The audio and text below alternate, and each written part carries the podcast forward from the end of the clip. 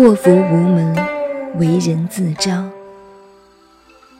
吉凶者，真圣者也；天地之道，真观者也；日月之道，真明者也；天下之动，真夫义者也。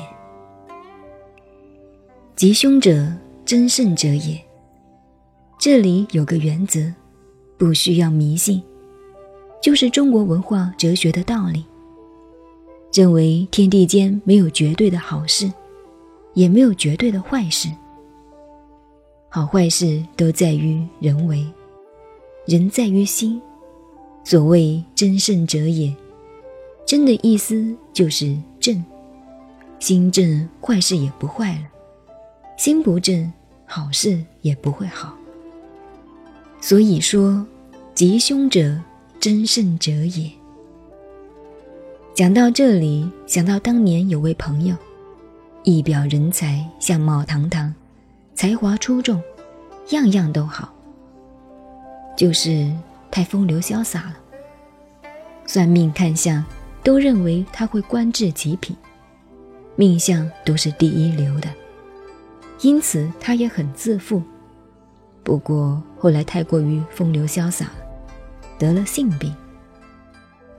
甚至连眉毛也生疮烂掉了，变成了无眉之人。还有什么像呢？都破坏了，只好上山去了。最后不知所踪，这就是我亲眼看到的。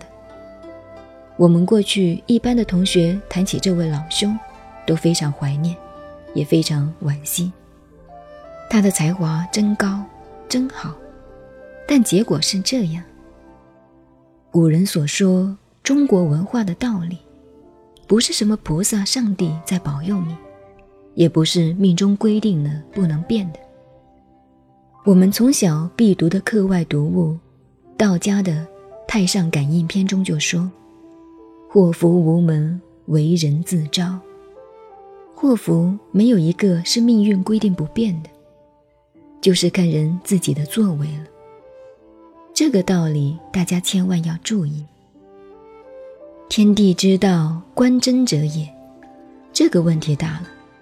我们知道唐太宗的年号叫贞观，世界上最迷信的知识分子，迷信不仅是乡下人，研究科学的人更迷信。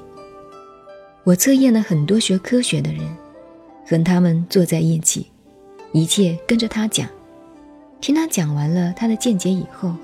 你便讲，你老兄啊，最近精神似乎差了一点，有什么问题吗？真的？哎呀哎呀，你快给我看看，他就跟着你来了，很可笑的。生命中间有一份不可知的奥秘，人人都想知道它。你只要在这一方面指点他几句，他非上当不可。所以古代的帝王特别迷信。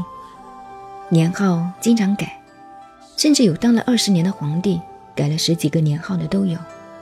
这等于我们当年起名字，我本身就有七八个名字。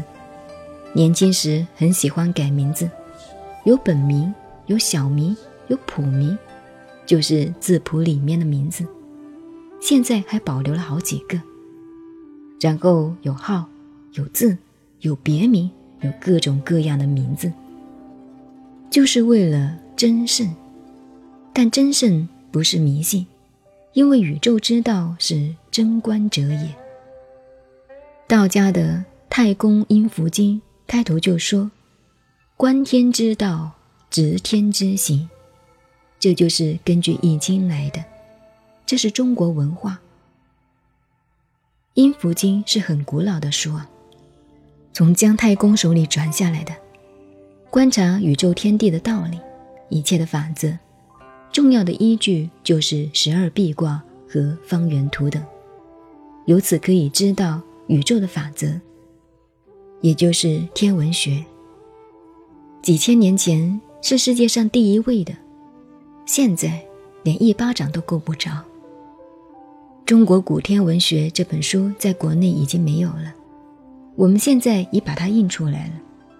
大家懂了中国的古天文学，就知道观天之道了。